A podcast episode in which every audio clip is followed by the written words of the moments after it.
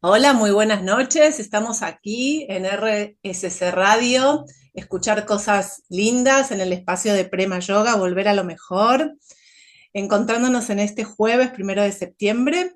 Hoy les quiero presentar un invitado que vino acá a la radio para contarnos acerca del budismo y él sabe pero muchísimo, muchísimo de budismo y les quiero presentar a Sifu Koyo Samadhi. Él es monje budista y es maestro zen y fundador de la Sangama Dhammapada. Y también él se, muestra o, parte de su actividad es eh, activar por la paz y por los derechos humanos. Así que Sifu, muy bienvenido aquí al espacio de radio. Eh, Hola, Prema, muchas gracias por la invitación. Un placer. Un placer tenerte acá y, me gustaría que nos cuentes, a mí, a la audiencia, por supuesto, un poco de vos, de cómo llegaste al budismo, de, qué te atrajo al budismo para dedicarte en tu vida a esto en forma profesional. Uf, bueno, eh, en principio tengo 46 años y mi historia comienza a mis 8. eh, te cuento un poco.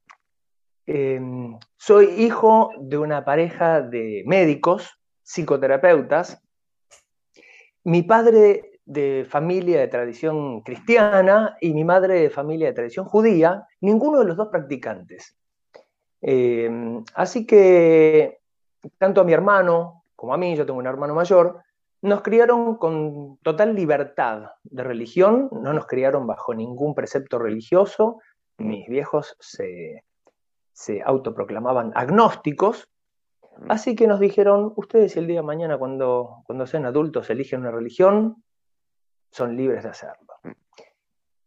Y te hago una pregunta, ¿se, festejaban algunas de las festividades o no se festejaban? Sí, sí festejábamos la Navidad este, únicamente como una cuestión cultural más que religiosa. Nunca tuvo una connotación religiosa, sino bueno, inmersos en, la cultura argentina, que es una cultura atravesada fundamentalmente por el cristianismo, eh, celebrábamos la Navidad, pero como una cena familiar donde nos hacíamos regalos entre nosotros. Mm. Nunca, eh, por ejemplo, nunca creímos en Papá Noel, siempre nos dijeron que eran ellos. Este, así que los regalos eran abiertamente entre nosotros. Pero bueno, a mis ocho años, em, yo era muy fanático de la vieja serie Kung Fu de David Carradine. Ah, y viene un, viene un vecino mío, papá de, mi gran amigo que vivía a la vuelta, mi amigo Rodrigo, y me dice, che, abrieron una escuela de Kung Fu acá en Tigre. Yo soy este, nativo de Tigre, de la ciudad de Tigre, y había una escuela de Kung Fu. Vamos, vamos. Y fuimos todos en, en, en Malón a practicar Kung Fu.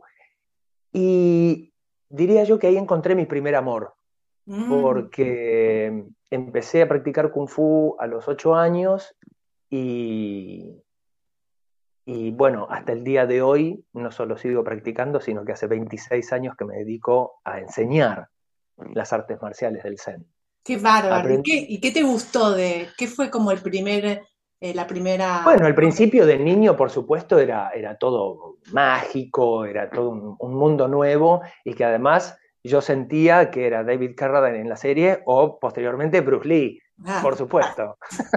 los grandes ídolos de la época, los, primeros influencers. Mm. Eh, y con, mis compañeros de Kung Fu nos íbamos al cine cuando reestrenaban alguna película de Bruce Lee y esas cosas. Bueno, este, no había internet, por supuesto. y, bueno, muchos años dedicado a las artes marciales, eh, más tarde aprendí en el contexto del Kung Fu, aprendí el arte del Tai Chi Chuan y el Qigong. Y ya eh, a mis 20 años empecé a enseñar las artes marciales. Pero yo siempre tuve una llamada espiritual en mi vida, desde muy, muy, muy jovencito. Em, investigué, por supuesto, leí la Biblia, leí la Torá, este, mucho más adelante este, leí el Corán y, no me encontraba, no me hallaba con las religiones em, abrámicas, ¿sí? con el judaísmo, el cristianismo o el Islam. No me encontraba. Eh, ¿Cómo las sentías? ¿Muy dogmáticas? A ver, por un lado, sí, muy de jovencito me, costaba mucho separar em, las enseñanzas de los profetas o todo lo escrito en, los libros canónicos de las instituciones. Me costaba mucho al principio. Entonces, em, el, dogma transmitido por las instituciones a mí me resultaba incómodo, me, generaba cierta urticaria. y, además, bueno, lo sentía siempre ajeno, lo sentía lejos, lejos. Citando a, Galeano, diría, rasca bien, pero rasca donde no pica. Espectacular. Clarísimo. Y bueno, producto de las artes marciales, yo le preguntaba a mi maestro eh, cómo es que un grupo de monjes budistas, que se sabía muy poco en esa época, eh, yo nací en el 75, así que a ponerle a los, a los 15 años yo hacía estas preguntas y mi maestro no sabía nada de budismo, mi maestro de kung fu. Mm. Así que empecé, empecé a investigar sobre el budismo eh, como podía, insisto, en una era preinternética, accediendo a libros. Bueno, y empecé seriamente un camino de investigación sobre esto a mis 17 años. Empecé a formar parte de algunos grupos de meditación que empezaba a llegar, eh, empecé a ir a algunas sangas budistas, sobre todo el Zen. El Zen fue la primera corriente budista que llegó a la Argentina este, formalmente y, Curiosamente, me pasaba que em, había algo en la práctica que me resultaba familiar, sin conocerlo, en la práctica, sobre todo del sasen, que es la, meditación zen. Pero había ciertas cosas que me resultaban incómodas también. E incluso no me sentía identificado con, las diferentes sangas, con las diferentes comunidades en las que iba a, practicar. Em, fundamentalmente porque durante la práctica, hacía una práctica muy atravesada por la cultura japonesa, que es el país a, través del cual Occidente conoce el budismo y el Zen, que al principio, como decía, es, fue la primera corriente budista en llegar a Occidente, ya que Japón fue el primer país oriental en abrirse culturalmente a Occidente, lo abrieron a la fuerza, en realidad después de la Segunda Guerra Mundial, y, y el Occidente durante mucho tiempo pensó que el, budismo era japonés y era zen. Y particularmente no se encargaron con vehemencia de aclarar la confusión. Eh, pero acá en Buenos Aires, los argentinos que practicaban el zen, lo practicaban muy a lo japonés, se conducían durante la práctica como japoneses, y cuando terminaba la práctica, se sacaban el kimono, eh, tomaban una guitarra y este, rasgueaban y rasguñan las piedras, por ejemplo. Eran muy argentos y un poco hippies, muy de la época también, y, pero mientras hacían la práctica era todo muy japonés. Y yo soy muy argento, y siempre fui muy argento. Y por más que sea un admirador de la cultura oriental o de las culturas orientales, em, para mí las culturas orientales resultan inspiradoras, pero yo no tengo ninguna aspiración de ser oriental. Mm. Igual es muy común, ¿no? Como cuando nosotros conocemos un sistema, copiamos todo lo del sistema, incluso a veces, ¿no? Eh, yo lo veo en India con las comidas o las medicinas, lo mismo, o sea, traemos acá y queremos extrapolar y queremos cocinar por ejemplo, lo, veo desde el yoga, ¿no? Toda la comida de India o tomar todo solamente remedios ayurvédicos con hierbas de India, en vez de conocer que hay hierbas acá en Argentina, tenemos un montón de hierbas acá en, Córdoba, en un montón de lugares de nuestro país.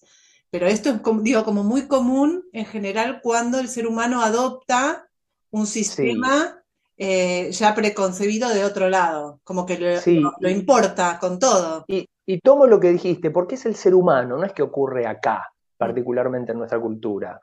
Em, por ejemplo, el budismo nació en India, y, y más tarde pasó a otros países y en esos países tardó por lo menos 100 años en adaptarse a las culturas eh, originarias. Entonces, en este momento, Occidente todo está en trámite o en tránsito de, la adaptación. Así que bueno, este, un poco fue, esa es mi historia hasta el día de hoy, y hoy propongo un budismo zen del Río de la Plata. Ay, qué interesante, Sifu. Me gusta mucho el nombre y me gustaría que después de esta tanda que vamos a escuchar música muy hermosa que nos pasan acá los operadores de la radio, nos cuentes más acerca de eso. ¿Te parece? Por supuesto que sí. Bueno, nos reencontramos.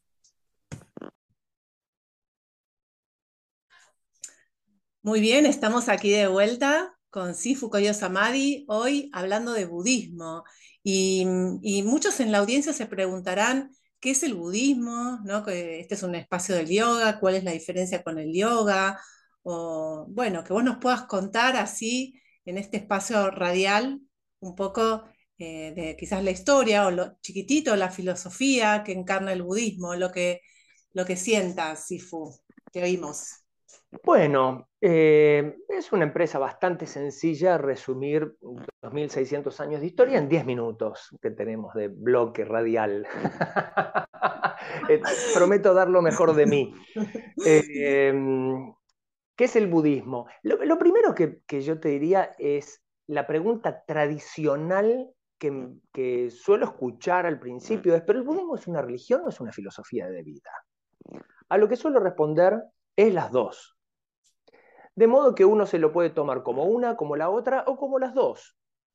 Eh, naturalmente nace como una religión pero es una religión muy particular, porque es una, en general las religiones surgen como la cosmovisión de un pueblo originario. El budismo no. Hasta donde tengo entendido es la única que nace como mm, una mirada particular de una persona, Siddhartha Gautama, quien más adelante fuera conocido como el Buda, tiene una mirada particular respecto de la experiencia humana en el mundo y en el cosmos. De modo que no responde a una cultura particular y eso lo hace tan universal y absolutamente adaptable a cualquier cultura. No hay que ser indio, chino, japonés este, para, ser budista. De hecho, como te decía al, final del bloque anterior, eh, lo que propongo yo desde, desde aquí, desde el templo y desde nuestra sangha, la sangha es la comunidad, es una práctica, como lo llamamos cariñosamente, del budismo zen del Río de la Plata, atravesado por nuestra cultura, porque nosotros somos argentinos y porteños particularmente. Las culturas en Argentina son muchas, dependiendo de la geografía. Así que es muy importante que uno pueda abordar una religión y o filosofía de vida desde su acervo cultural, que incluso eso enriquece al budismo. El budismo se ha enriquecido a lo largo de la historia por las diferentes culturas de los pueblos que lo abrazaron. El budismo surge en India hace 2600 años, vamos a decir, en el siglo VI antes de Cristo, con el nacimiento de Siddhartha Gautama, un príncipe que nace en la ciudad de Lumbini, lo que sería el actual Nepal, pero antiguamente era la Gran India. Él en su juventud, por distintos motivos, decide abandonar la vida del, castillo y dedicarse al desarrollo de la vida espiritual. Practica el yoga, un yoga muy antiguo, un yoga ascético, con tremendas mortificaciones del cuerpo, porque según la filosofía de la época, esa práctica hacía que el, que el cuerpo que llegara casi, casi al límite de la muerte, el cuerpo que era sede de todas las corrupciones y todos los sufrimientos, permitía que el Atman, el alma, lograra la reunión con Brahma, lo absoluto, de un modo casi perfecto, evitando la muerte pero con un sufrimiento físico espantoso. Él en algún momento dijo, che, esto no va por acá. Y dijo, si la verdad no está ni en semejante sufrimiento o mortificación del cuerpo, ni en la vida cómoda que tenía en el palacio, en algún lugar del medio tiene que estar la verdad, lo que él llamaba el moksha, la liberación. ¿Liberación de qué? Del sufrimiento. Entonces, un día decidió sentarse debajo de un árbol, desde entonces un árbol mítico, el árbol Bodhi, el árbol de la iluminación, decide sentarse ahí y no levantarse hasta no alcanzar la iluminación o la liberación. Bueno, después de una larga noche, a la mañana abre sus ojos y sostiene haber alcanzado la iluminación. La llamó iluminación, Bodhi, y no moksha. Moksha es liberación. Él utilizó la palabra Bodhi. Originalmente era Sambodhi, como gran iluminación o perfecta iluminación. Y Bodhi literalmente significa inteligencia, claridad, lucidez. Fíjate que en español también utilizamos palabras que tienen que ver con luz. Y en sánscrito eh, se escribe Buddhi con B-U-D-D-H-I también. Exacto. Sí, o con O también, B-O-D-D-H-I. Lo podemos ver porque no son más que transliteraciones de un sonido. Eh, entonces, eh, esta palabra body es la iluminación en el sentido de claridad, inteligencia, lucidez. Él entendió ciertas cosas y e hizo énfasis acá en, el entendimiento, en un aspecto casi intelectual, que implica el moksha, la liberación. Porque él dijo, para liberarse hay que entender. ¿Y entender qué? Fundamentalmente, como te decía al principio, la experiencia humana en su contexto. Su contexto es desde el cosmos hasta su propia cultura, que es de lo que venimos hablando. Eh, hago una pequeña pausita que me interesa mucho porque vos lo que decís, eh, él lo, vivió todo en su experiencia, ¿no? Porque pasar de ser príncipe a tener todas las comodidades en el palacio, no tener que hacer nada, a realmente ser... a una vida viviendo en el bosque refugiado con ramas. Claro, comiendo raíces y, viviendo eh, fuera de, lo que era la sociedad en ese momento. O sea, en esos extremos, él se dio cuenta que ninguno de esos extremos era el, ideal. Para de hecho, hay una historia muy bonita que dicen que cuando él un día estaba sentado frente al río, meditando, escuchó a un maestro de citar, que el citar es como una suerte de guitarra india, muy bonita, cómo le enseñaba a una niña a tocar el citar, y le decía que si, si mm, la cuerda estaba muy floja no sonaba, y si la cuerda estaba muy tensa, corría el riesgo de cortarse. Para que la cuerda ejecutara la nota precisa, tenía que encontrar la tensión justa. Mm. Y él en ese momento tuvo un despertar, asoció la vida del palacio, con muchos permisos y licencias y comodidades, con la cuerda floja, relajada, y la vida del ascetismo, de las prácticas del yoga mortificante del cuerpo, lo asoció con la cuerda muy tensa. Podía cortarse la cuerda de la vida en cualquier momento.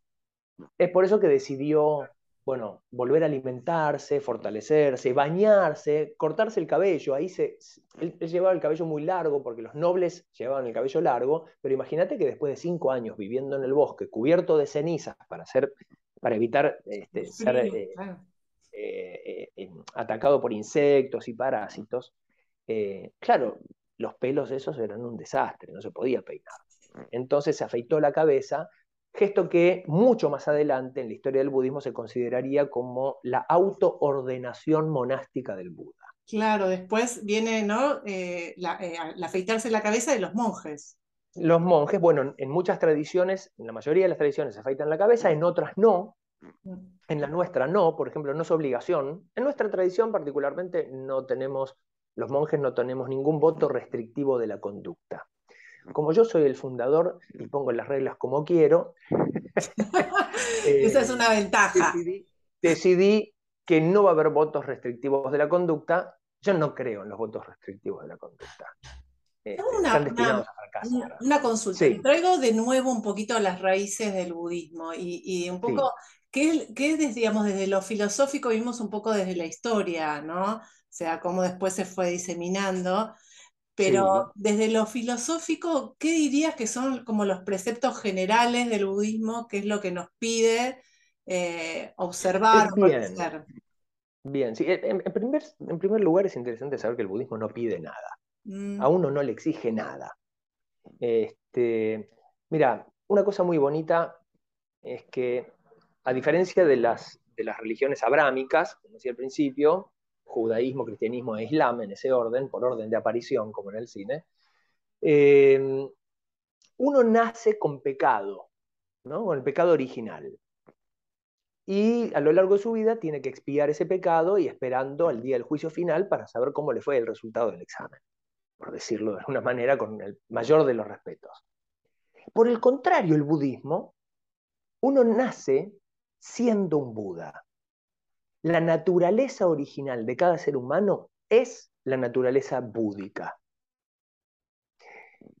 A medida que vamos creciendo y vamos entendiendo el mundo y dando formas a las cosas y las vamos separando, es decir, cada cosa tiene su forma y su nombre, es que nos alejamos de esa naturaleza original del bebé, que no reconoce las formas, ni separa las cosas, no tienen nombre, este, ni, entidad independiente. Entonces, eh, el bebé vive en un, en un estado que llamamos la no dualidad no separa las cosas. Esa es la naturaleza original del ser humano. A medida que vamos creciendo, entramos en un mundo que vamos a llamar la dualidad, donde separamos las cosas por su nombre, por sus formas, que por supuesto es sano y nos permite entender el mundo, darle forma al mundo. El trabajo de todo budista para alcanzar la iluminación es muy sencillo pero es muy costoso, que es recordar nuestra naturaleza original, recordar que ya somos Budas. Entonces, ¿para eso qué hay que hacer? Bueno, una, una pequeña tarea, que es lograr el desapego del ego. Un bebé no tiene ego, todavía no lo ha desarrollado.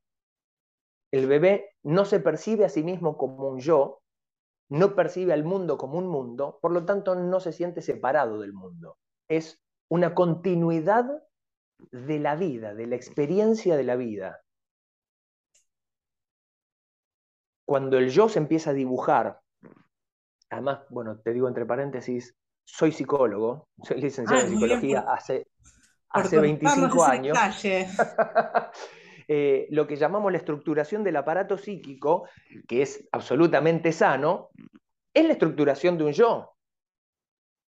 Así que una vez que tenemos el yo estructurado y pudimos separar las cositas exitosamente, ahora el trabajo espiritual es entender que eso es una ilusión creada por este yo.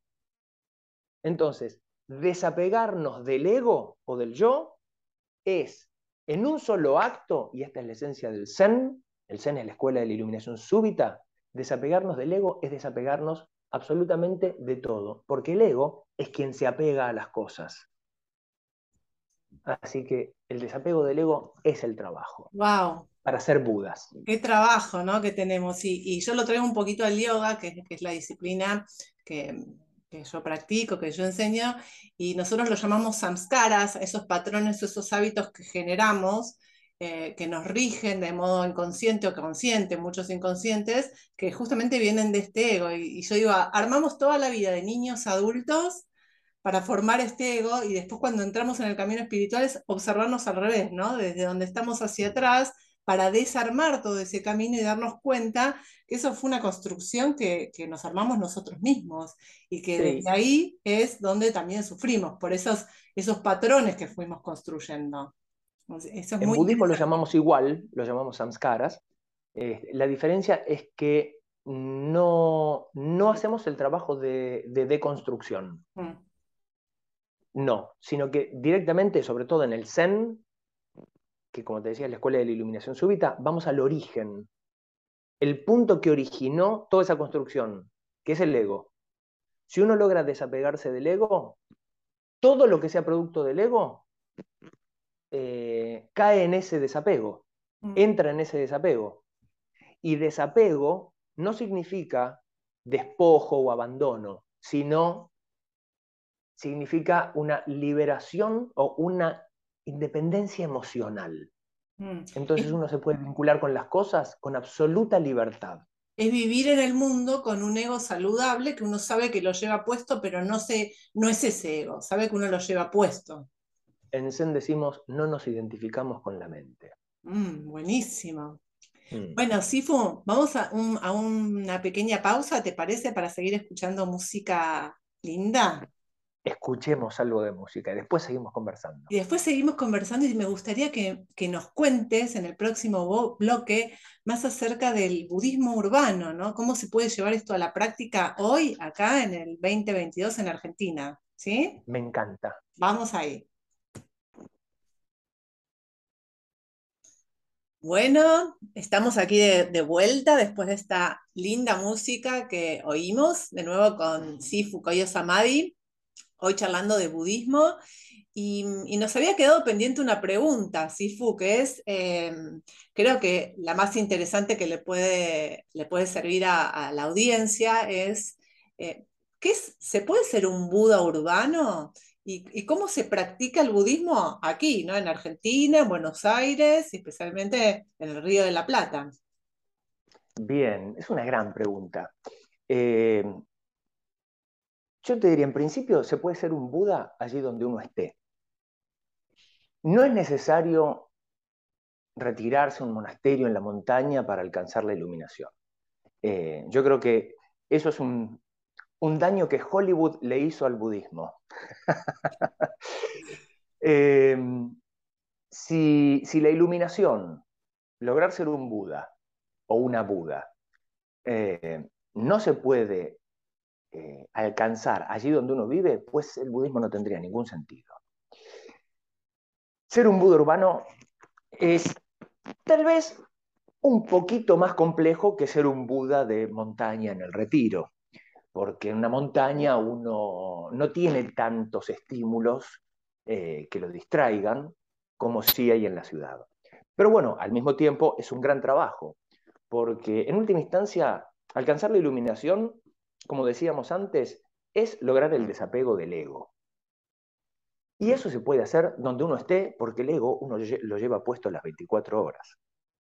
Así que la práctica cotidiana, sobre todo en lo que hacemos nosotros, que es budismo zen, es fundamentalmente la práctica principal, es la práctica de la meditación sentados, lo que nosotros llamamos sasen. Y mm, no hay que estar meditando todo el día, ni siquiera meditar todos los días. Es decir, el principio, por supuesto, cuando uno se enamora de la práctica, seguramente lo va a hacer todos los días y a medida que uno eh, va ganando experiencia, puede ir meditando durante más tiempo. Sin embargo, eh, la cantidad de, tiempo, la cantidad de minutos eh, que uno esté meditando, realmente no es lo más importante. Lo más importante es la experiencia de la meditación cuánto estoy ahí, eh, no se vuelve tan trascendente, eh, sino cómo estoy ahí es lo trascendente. Yo siempre digo que los mejores meditadores son los gatos. Viste que los gatos, este, quienes tengan gatos los habrán, los habrán visto, de repente se detienen y parecen quedar colgados mirando la nada misma. Ese es un estado de como, eh, como de observación, como de pausa, ¿sí? Creo que... El grado de eh, concentración máxima. Claro, y ningún gato está midiendo cuánto tiempo se quedó en ese lugar, ¿no? En ese estado. Me parece que todos tenemos una muestra gratis de lo que se puede lograr durante el sasen, durante la meditación, que es cuando miramos fijo. ¿Viste que cuando miramos fijo, la mente está en pausa y sin embargo uno es plenamente consciente de lo que sucede? Mm, Yo creo que esa es, la, esa es la muestra natural de que todos podemos meditar.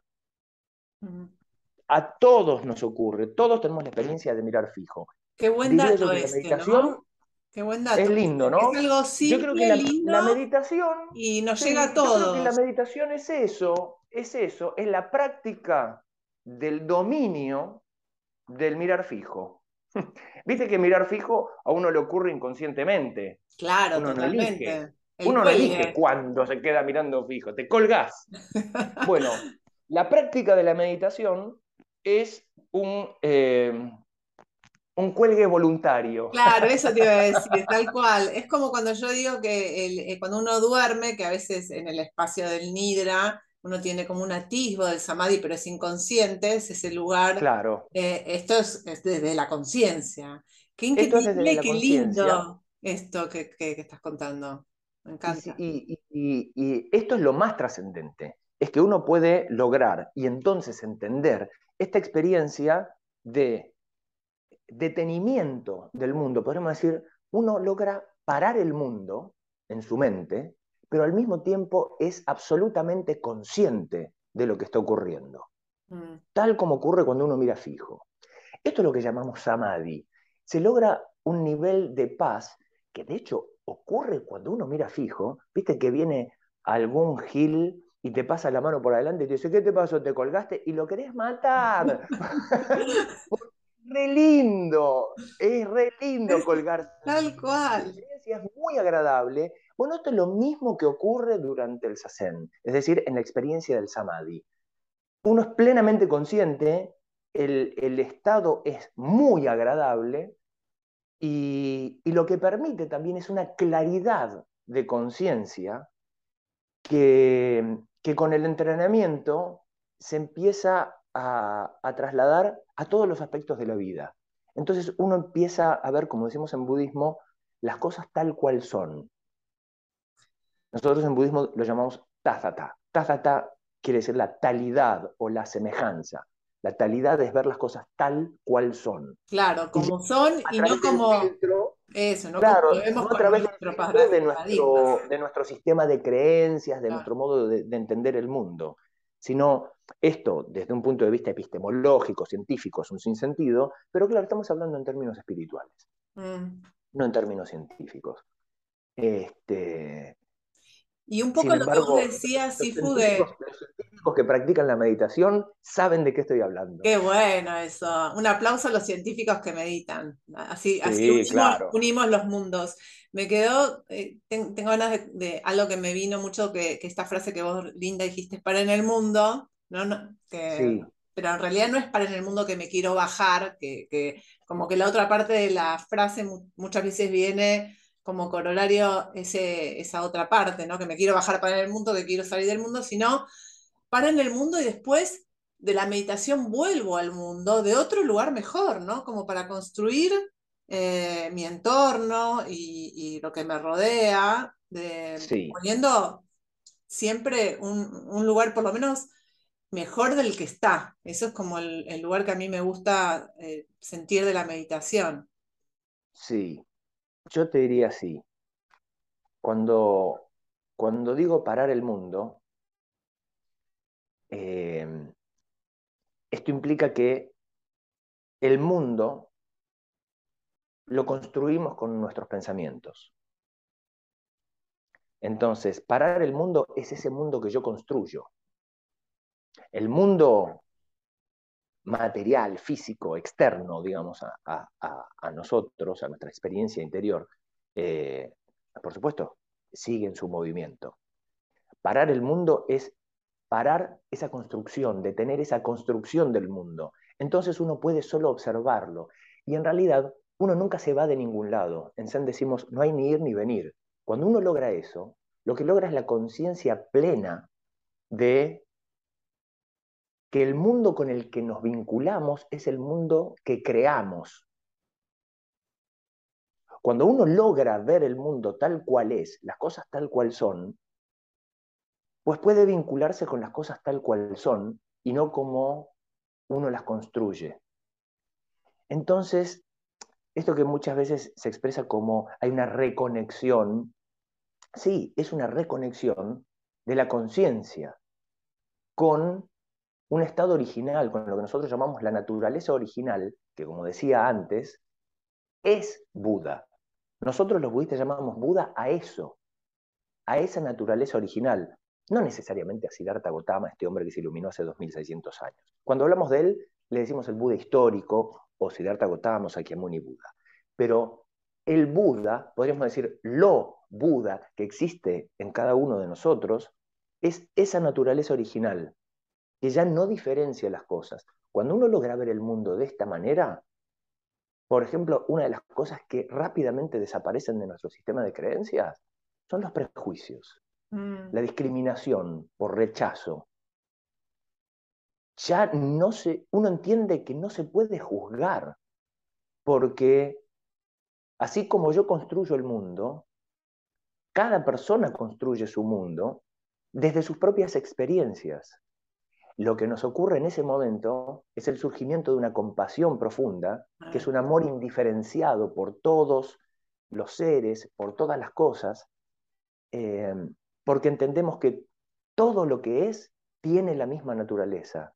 Ahí comprendemos orgánicamente, con las tripas, que todos somos uno y lo mismo. Así que a lo que aspiramos es que todos los seres se transformen en Budas. Imagínate qué lindo sería que mm. todos fuéramos Budas. Entonces, habría un amor indiferenciado por todos y todas, por todos los seres, y la violencia sería cosa del pasado. Mm. Sí, viviríamos naturalmente en paz, aceptando las diferencias de los demás, aunque no sean las elegidas por nosotros, pero toleraríamos la, vida de todos los seres y todas las especies que están en este planeta. No. A ver, Yo te diría así. Yo te diría así. Me gusta empezar esta respuesta con, con esta frase. Yo quiero vivir en un mundo sin tolerancia. Cuando uno logra esta, esta conciencia, esta compasión, la tolerancia no es necesaria. Lo que ocurre es una aceptación inmediata. Mm. En la tolerancia todavía tengo que hacer un esfuerzo por aceptar lo distinto. En la aceptación no hay ningún esfuerzo. Es como aceptar que es, la mañana o que es la tarde o que es la noche. No tengo que hacer ningún esfuerzo por aceptar que llueve. Llueve. Nada de mi deseo tiene que ver con que llueva o no llueva. Puedo no, no disfrutar de la lluvia porque tenía planes de salir a pasear, pero no me, no me puedo enojar con nadie porque llueve. Entonces lo acepto. Cuando entiendo que lo que me enoja es que las cosas no sucedan como yo quiero, volvemos al ego, y cuando entiendo o logro el desapego del ego, entiendo que el origen de mi enojo, mis frustraciones, tiene que ver con mis deseos, no con lo que ocurre. Llueve. Entonces, las diferencias no hacen más que dar identidad a cada una de las expresiones individuales de la vida. Si disfrutamos todos, nadie en su sano juicio estaría en contra de la biodiversidad, todos la aceptamos y la celebramos, ¿por qué no celebramos la antropodiversidad? La mm. diferencia que existe entre todos los seres humanos. Y bueno, eso es también. El gran, chip que tenemos de, cada uno, eh, estar en su cajita y mirar la cajita del otro, quizás como una amenaza, eh, claro. algo lejano, y, bueno, ahí pero fíjate vos que, Fíjate vos qué obvio y qué interesante al mismo tiempo, como la diversidad, la diferencia, es lo que nos brinda identidad. Si fuéramos todos iguales, pues Sería aburridísimo, uno no tendría con quién conversar, siquiera porque uno ya sabe lo que el otro va a decir, lo que piensa y demás. Sería espantoso ser todos iguales. Y aparte es, antinatural. Por supuesto. No, no, no, es, algo que, se vea en la naturaleza de ningún, ni siquiera dos árboles de la misma especie son iguales.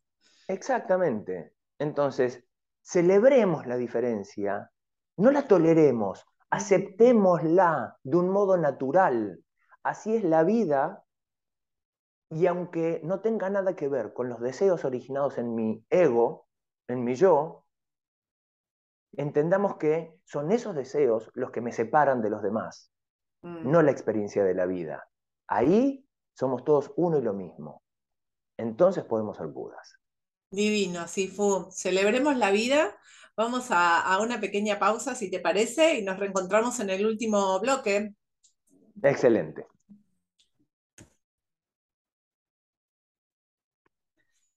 Bueno, buenísimo. Acá llegamos al final de nuestro encuentro con Sifu hablando de budismo. Hoy qué lindo, Sifu, todo lo que hablamos. Me quedaría horas y horas contigo hablando.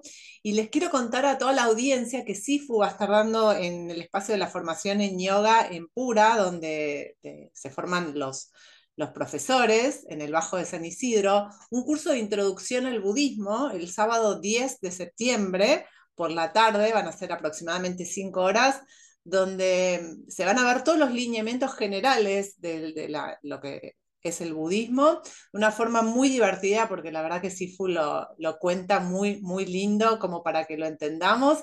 Así que me gustaría ahí, cortito, Sifu, que cuentes un poquito cómo va a ser este curso y después también de las actividades de la, de Damapada, de todo lo que hay en tu espacio en Mashwitz. Muy bien. Bueno, el, el curso de introducción al budismo que vamos a, vamos a estar ofreciendo es como su nombre lo indica, un curso bien introductorio para gente que sabe algo, muy poquito o nada de budismo. Lo que vamos a, ver entonces es un poco de la historia, de cómo nace el budismo, desde el nacimiento de Siddhartha Gautama hasta la fecha, hasta el día de hoy, cómo se fue desarrollando como una religión, y al mismo tiempo la prédica del Buda, es decir, vamos a ver de manera bastante abreviada los lineamientos fundamentales del Dharma, la filosofía budista.